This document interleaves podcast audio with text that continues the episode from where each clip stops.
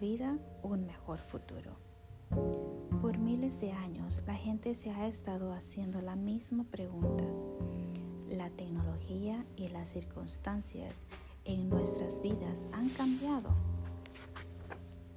Pero no así la, esencia de los retos que como seres humanos enfrentamos, dado que fuimos creados con un propósito esencial, común e, e inalterable. Dios nos ha puesto a cada uno de nosotros aquí sobre la faz de la tierra para llegar a ser la mejor versión de nosotros mismos. Las situaciones y circunstancias particulares que se nos presentan son solo oportunidades para vivir este propósito. Los problemas que atravesamos no yacen ahí sobre todo para ser resueltos, sino para ayudarnos a convertirnos en la mejor persona que podemos ser. Las preguntas que nos resultan difíciles de responder hoy son las mismas que hace mil años la gente tenía dificultad en contestar. Aristóteles y Sócrates lidiaron con las mismas inquietudes con las que tú y yo lidiamos hoy.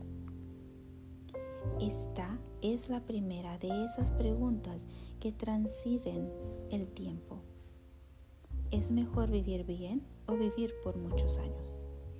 Tal vez nunca nos hemos planteado esta interrogante o no nos hemos dado el tiempo para reflexionar en eso. No obstante, es una pregunta relevante. La mayoría de la gente sensata estaría de acuerdo con que es mejor vivir bien, al menos en teoría. Sin embargo, al estar al borde de la muerte o enfrentando la vejez, posiblemente muchos dudarían. Por supuesto, todos podríamos diferir en cuanto a lo que significa vivir bien, pero eso es parte, la razón por la cual estamos navegando por estos rumbos. Para algunos vivir bien implica tener dinero y posiciones. Para otros supone contribuir a una sociedad mejor o tener oportunidades o bienes. Respetar un código moral. Para otros simplemente quiere decir divertirse y gozar de buena salud. ¿Y para ti qué significa vivir bien? Si deseamos mejorar nuestras vidas, primero debemos saber qué es lo que producirá la mejora que deseamos. Por experiencia propia, sé que el dinero y las oportunidades pueden mejorar nuestras vidas, pero solo hasta cierto punto. La realidad es que este aspecto se sobreestima con demasiada frecuencia. La calidad de nuestras vidas mejora sustancialmente cuando nosotros modelamos nuestro carácter, cuando nos comprometemos a trabajar en él. La cultura popular parece estar mucho más interesada en la fama y en el talento que en el carácter. Las estrellas que emula la gente y los héroes que la inspiran son seleccionados casi exclusivamente con base en su talento y en su fama.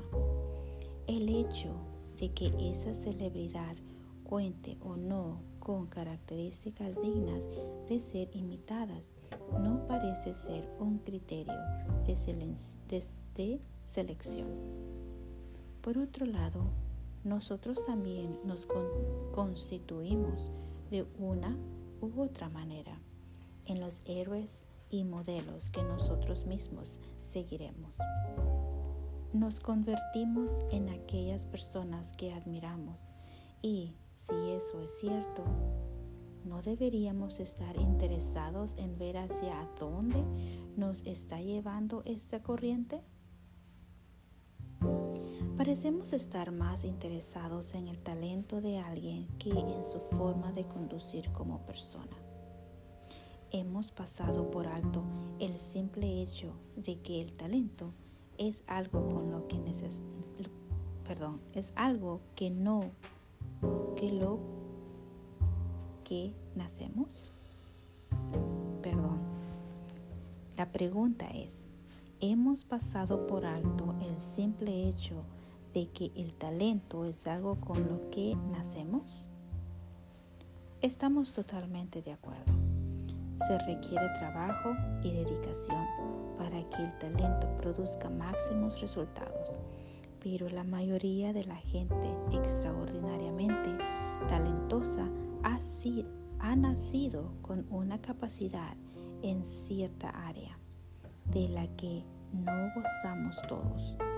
Ellos afilan su següenta, pero la següenta les fue dada como un don. La otra gran verdad es que el talento es limitado. Tu habilidad para mejorar los talentos que te han sido dados es casi ilimitada, pero no puedes incrementar el número o el tipo de talentos que tienes. Los talentos son genéticos y son dados por Dios. Naciste con talentos, los tienes y no los tienes. Si no tienes talento para cantar, no puedes cantar y no desarrollar y no desarrollarás ese talento. Si no cantas muy bien y tomas lecciones tras lecciones y llegas a cantar bien, quiere decir que el talento estaba allí. Posiblemente estaba medio escondido, esperando ser descubierto, pero ya estaba allí. El explorar diferentes actividades nos permite descubrir nuestros talentos de tal forma que los podamos cultivar. Esa es la razón por la cual una educación integral incluye la exposición a diversas áreas y disciplinas. Sin embargo, aunque el talento es limitado, tu habilidad de crecer en el desarrollo de tu carácter es virtualmente ilimitada.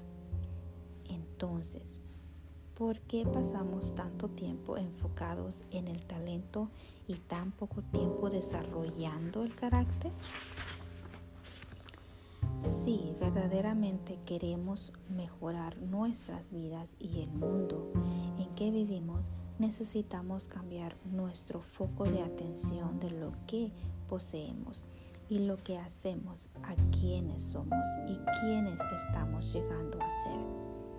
La obsesión que tenemos por el talento y la fama, el dinero y las posesiones nos están distrayendo de la verdadera fuente de plenitud y de profunda santificación en la vida, el carácter.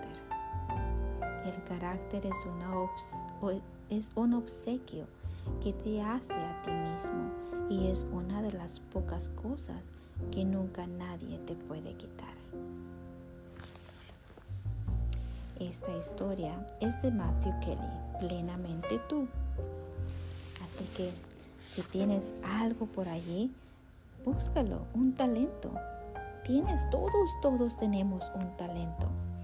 Solo hay que, hay que poner un poquito más para conseguir ese talento. No te rindas, busca el talento. Hasta la próxima.